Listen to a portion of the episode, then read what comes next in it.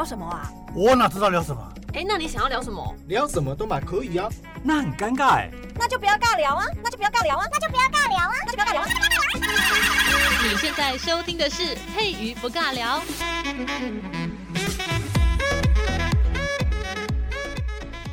Hello，这里是佩瑜不尬聊，我是佩瑜。我今天的声音真是充满肺活量啊！哎，充满肺活量是什么？应该说今天声音还比较好听一点哦。比起上几个礼拜，整个就是暗哑到不行，昂声昂声，听起来自己都觉得啊、哦，天哪，怎么声音可以低沉成这样子？很像那个充满磁性哈。然后我发现我最近讲话很难去卷舌，有点含糊不清。好，我们今天就不讨论我的声音如何了。今天要讲的内容呢，来讲一下这个跟性别有关的啊。我我这样子讲，等下大家一听就会觉得，哎。可是我觉得好像跟性别没有关系啊，应该是你自己想多了吧？嗯，有些特权呢是关乎于我们的生理构造，譬如说，嗯，除非你要去变性啊，把这一切掉把胸部切下来啊，这个把子宫装上去。诶，男人可以装子宫吗？我还没有研究过这个内容诶，现在医疗有没有那么发达？嗯，之前好像看到那个新闻又写到说腹腔内怀孕啊，或者是子宫移植，但是应该还没有男性有成功的案例哦。那什么叫腹腹腔内怀孕？今天虽然不是要解释这个，但刚好讲到这个话题，就稍微来聊一下。腹腔内怀孕就是指那个受精卵，然后叫着床在那个腹腔内或者是大网膜上面。但这类型的子宫外孕，它虽然是子宫外孕哦，它在。大家看新闻报道也还蛮常发生的。那目前医学上也确实有那个腹腔内怀孕然后到活产的例子。不过其实这个是很危险的一件事情，它应该要在子宫里面，它不不应该在外面哈。那另外一个是子宫移植，就大家能想到说，如果男人要生孩子的话，那是不是把子宫移植到男性男性的身体里面，然后就感觉好像装了一个东西，然后就里面就可以放小孩？那其实这个方式呢，在国外已经有很多人在进行了。那当然，移植之后有顺利活产的案例，但是呢，医学上呢，也是有那个子宫移植到男性体内的案例啦。哈，我们刚才讲到是，如果是子宫移植呢，是由女性移到女性里面；但是如果是女性的子宫呢，要移到男性的体内，因为男女身体的那个血管分布哦，并没有非常的不同啊，所以感觉好像是可以，对不对？但是因为异性的子宫移植呢，到底有没有顺利活产？诶，这个目前是还没有查到相关的资料的。就女性的子宫如果移到女生身上的话，是有活产的案例；但是如果是移到男生的身体里面的话，你会觉得啊，嗯，感觉男生的就是同样都是人类嘛，哈，血管分布应该不会非常不一样啊，对不对？但是如果是异性的子宫移植的话，目前在医学上面应该还没有看到有顺利产下。这个活人的哈，就是小小 baby 是活着的，这样活活体活体活产呐哈，不是就不不是死胎啦哈。好，我们今天拉回来，今天要讲的到底是什么内容呢？嗯，这个就是要来讲一下，有跟鬼故事有一点关系，但又不是很鬼故事哈。这个还没有办法科学发达的时代呢，无法解释的东西就会丢给鬼跟神。那好，所以呢才会有那么多的 奇怪的鬼故事。今天要讲的内容就叫做心怀鬼胎。嗯，心怀鬼胎的鬼胎到底是指什么呢？哈，这个现在都会觉得是坏念头，可能指对方说啊、你这个不安好心啊，葫芦里不知道装什么药啊。虽然葫芦里装什么药，这个好像也是这个俚语。嗯，好，那心怀鬼胎这个成语呢，现在就是比喻说啊、你有不可告人的念头，你想一些不三不四哈，不三不四可以用心怀鬼胎来。来形容吗？应该不行啦，哈，不太一样，对不对？但反正你应该知道我在讲心怀鬼胎的鬼胎是什么意思。那今天要来追本溯源一下，就是鬼胎这个名词呢，到底是怎么演变而来的？到底虾米是鬼胎？哈，刚才讲畸形儿。其实鬼胎在以前的医书啊，医学的书里面，它是一个中医学的术语，它出自于隋代的曹元芳所写的一本书，叫做《诸病源候论》。一看这个书的名字，就觉得哇，好像不是我喜欢看的医书哦，就是在柜子上面绝对不会把它翻开的一本册。他这本书里面呢，写了一个故事，很有趣，我先念一念，念给大家听一下，等下再来讲一下他的那个翻译啊。他说：“夫人腑脏调和，夫人就是你家老婆，然后你家老婆的腑脏调和，则血气充实，风邪鬼魅不能干支。这应该很明白吧？就是你家老婆哈，如果这个身心舒畅，里面该顾的都顾了，早点睡，然后晚不是说早点睡晚点起哈，早睡早起哦。这个可以喝饮料，但是饮料不要给我喝冰的哈。可以吃西瓜，但是不要月经来的时候吃西瓜，这个太凉不行。那夏天的时候呢，也不要吃太多芒果，因为芒果是燥热的东西。我这样是不是突然间透过这个文言文，然后塞了很多知识量给大家？就不要熬夜，该睡的时候睡，记得要吃 B 群，维他命 C 要每天吃。那如果你会常常晒太阳的话，那一些保健食品就不要乱吃哈。吃你缺的，鱼油可以吃哈，最好吃原型食物，不要吃麦当劳，不要老是爱肯德基，晚上不要老是爆那个爆米花追剧，嗯，这样子的话，你的腑脏能够调和，可以身心舒畅，然后血气就会充实，不会每天都黑眼圈，然后要画很多那个。那个叫遮瑕膏，然后才把你的妆变漂亮，不行不行哈！如果呢，你的这个腑脏不调和，血气不充实，你的风邪鬼魅呢就会侵入你。那但是如果你反之，风邪鬼魅就不会去欺负你。你现在很奇怪哦，如果身体不太好，他们都会说可能是有鬼怪跟在你身边，但殊不知只是因为熬夜追剧的关系。嗯，所以呢，我们这本书里面就写到了，夫人的腑脏如果可以乖乖的调和的话，那你就会精神好棒棒，身体也好棒棒，那这个脸色看起来就会非常的漂亮，那就不会有风邪鬼魅去干扰你，不会摧毁你，不摧毁啦。不会让你整个看起来这种不惊醒哈。那但是如果相反的话嘞，他说若荣位虚损，则精神耗弱，妖魅鬼精得入于脏。状如怀尘，如约鬼胎也好，出现鬼胎了。我们先解释一下前面，他说若荣未虚损，好，你听不懂对吧？我知道，因为我刚刚看的时候我也听不太懂，什么叫做荣未虚损？荣就是繁荣的荣哦，荣这个字呢，就是指血的一个回圈，就是血液会有循环嘛。像那个夏天的时候，我就很讨厌突然间外面不是说突然间了哈，外面很热，然后你就突然走进了冷气房。像我要录音的时候，我是在那个录音室，那因为录音室的冷气都开得蛮。强的要放，让我们的这个机器就可以吹凉凉，才不会宕机啊！里面有很多机台，那冷气就会开的比较强。或或者是我的其他的小伙伴会觉得啊，天气真的很像我是一个很怕冷的人，但是我的伙伴呢，因为外面真的太热，所以他只要每次一进到那个录音室，就会把冷气开得爆干强，然后我一吹就觉得 OK 好冷，我就觉得很冷哈。但是因为我身体比较差，我身体是比较开胃拐狼，所以外面很热，然后我突然间一开门，还没有得到一些和缓的，让我的血液、我的小脑袋感觉到哦要变冷了，要变冷了，那个身体的防卫机制要起来哦，我就走进那个冷气房的话，我绝对会穷。流然后那一天我的血液循环就会很差，那我的血液循环一差的话呢，它就会压迫到我的神经，然后让我的脑袋会痛。我已经真的久病成良医，我都自都自己知道我到底为什么现在会头痛，很可怕。好，那再拉回来，刚才讲到那个荣哈，荣誉的荣，繁荣的荣，就是指你的血气，呃，不是血气哈，指你的血，指你的血液啊，这个循环好不好？他说，如果你的血液循环不好，然后他说荣位虚损，他讲两个名词。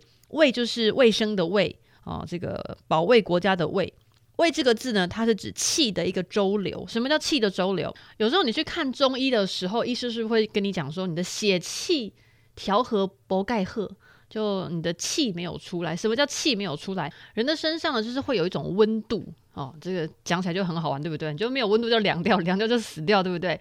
所以那个温度呢，就是提供我们的身体的能量，让我们的可以保持体温，不会寒冷，不会去胃胃寡。好像我就是我的气可能真的不太足。我最近有去中医调养，然后他都一直在帮我调补血的那个药粉，呃，就是一些中中药让我去吃哦。他就说我的气不足，那所以难怪我会常常会觉得很冷。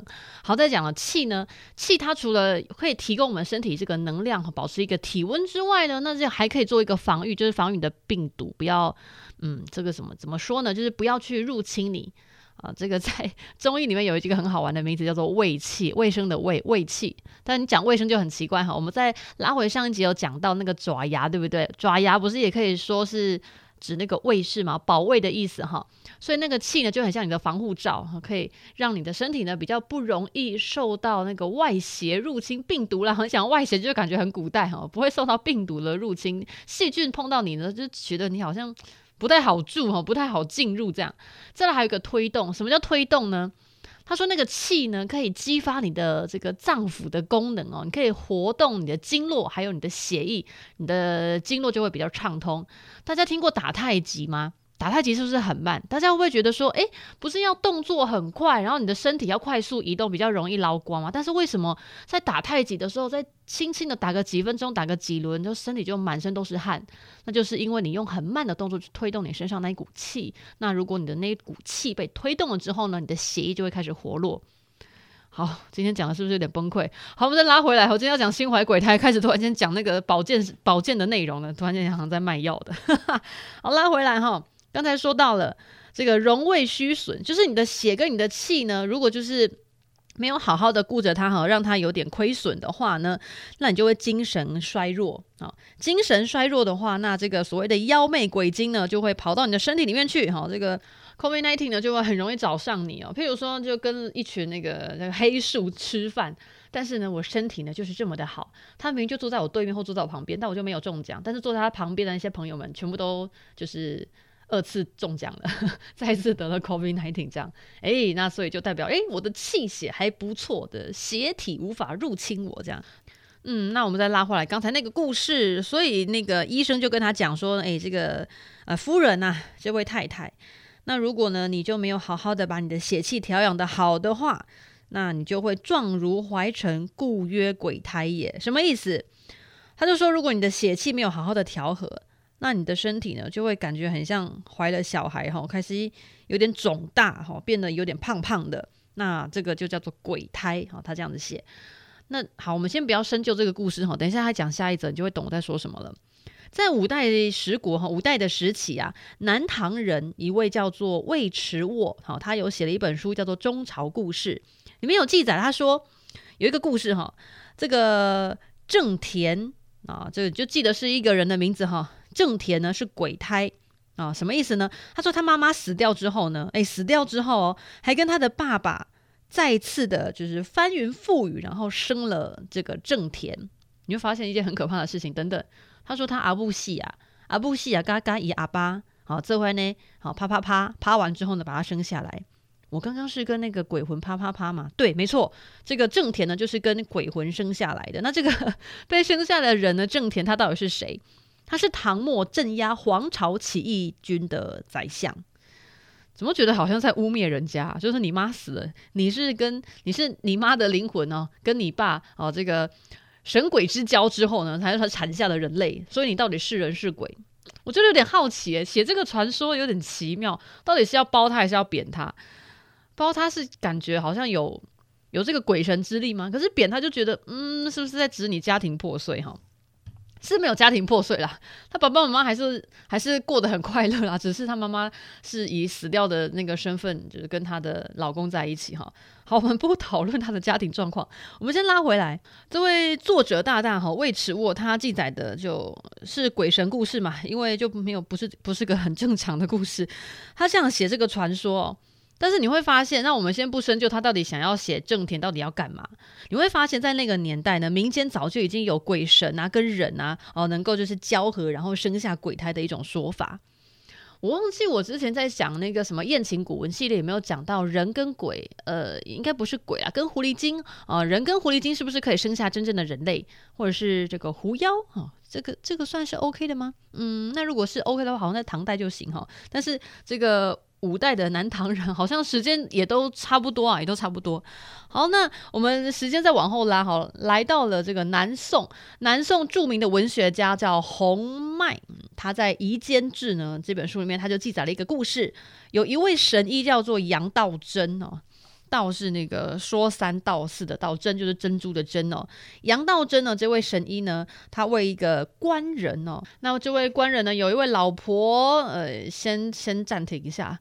以前的男人可以有好几个老婆哈，宠妾也算老婆之一，就三妻四妾全部统包起来，全都是他不。都是他老婆，他是真正的这个正牌夫人呢，当然是只有正宫那一位哦。那不过呢，他还蛮宠这位宠妾的。这一位宠妾已经怀孕八个月了，他知道十月怀胎，就十个月就准备要生产嘛。他已经怀胎八个月了，他就去看医生哈，请这位杨道真神医呢帮他把把脉。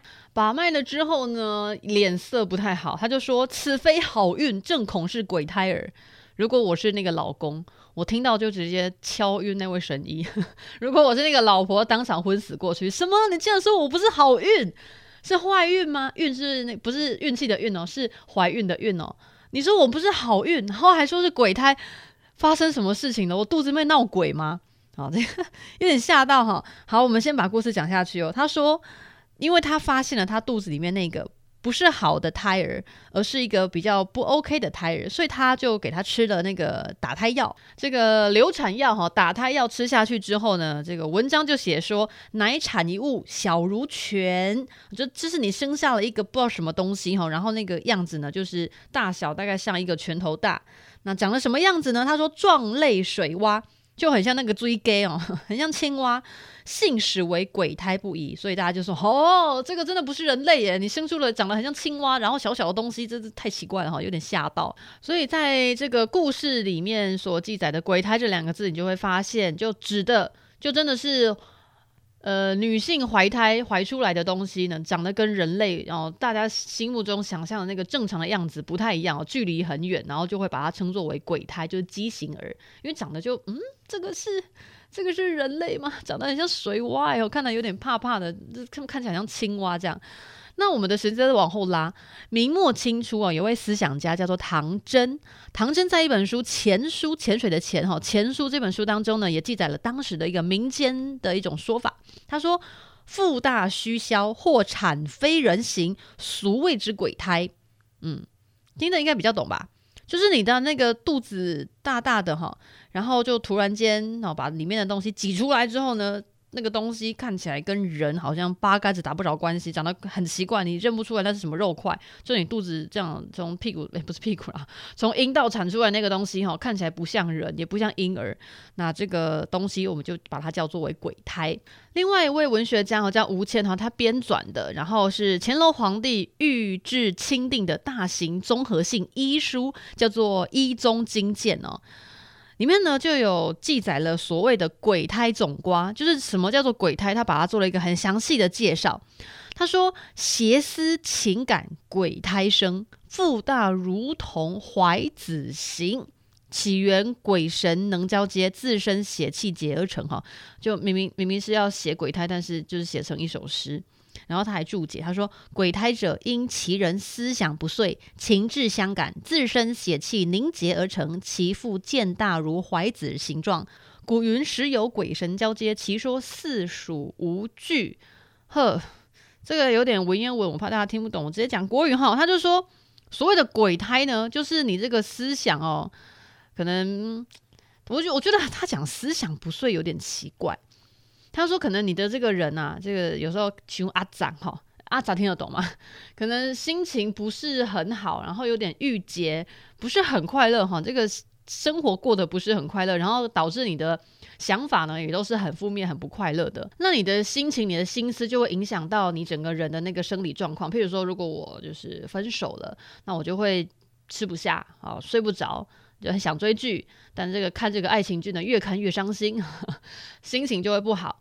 那自身血气凝结而成，他就说那个鬼胎呢，就是你心里面啊、这个影响到你的生理，然后把你的血气呢整个给自己玩哈，像那个贡丸一样，这样越来越大，像那个棉花糖哈，棉花糖心情很不好的那个，你就想象一下棉花糖那个那个那个什么。糖呢？那一丝一丝的，就是你不好的那些心情，然后你就这样子一直一直吹，一直吹，然后越滚越大，越滚越大，然后滚在哪个地方？就滚在你的巴豆，然后你的巴豆就会越滚越大，然后都是像那个棉花糖一样，那个是不好的棉花糖。我怎么觉得画面有点欢，有点欢乐？因为我还蛮喜欢吃棉花糖的。好，他说，然后因为那些不好的东西在你的肚子里面郁结，它就会越滚越大，像那个胀大的棉花糖，然后就很像你怀孕了。然后你把它生下来之后呢，果然长得不像人，都干嘛怪怪哈？他就说那个就是鬼胎。那但是他又说，哦，这这位负责解释鬼胎的这个位文学家又说，但是以前的人呢，就说鬼胎就是有鬼跟我们的人呢，就是一起就是啪啪啪之后所生下来的东西。那我们的这位文学家就说，那干嘛怪怪？哦，这种说法不太可信哦，不太 OK。其实他说的太客气了哈。吴先说的太客气了，根本就是无凭无据啊！因为以前，嗯，怎么说呢？以前的人是因为不能理解为什么会生出这样的东西，所以就把它归类为一定是跟鬼还是神呢？呃，啪啪啪之后，所以你生出来的东西跟人不一样。因为如果你人跟人生的话，就会长出人嘛。但是如果你长得跟人不一样的话，你肯定不是跟人生的，你是跟其他人，不是其他人，其他的东西，其他的其他的 T H I N G 哈，其他的 thing 跟其他东西生的，但是不知道那个东西是下面挖哥这样子。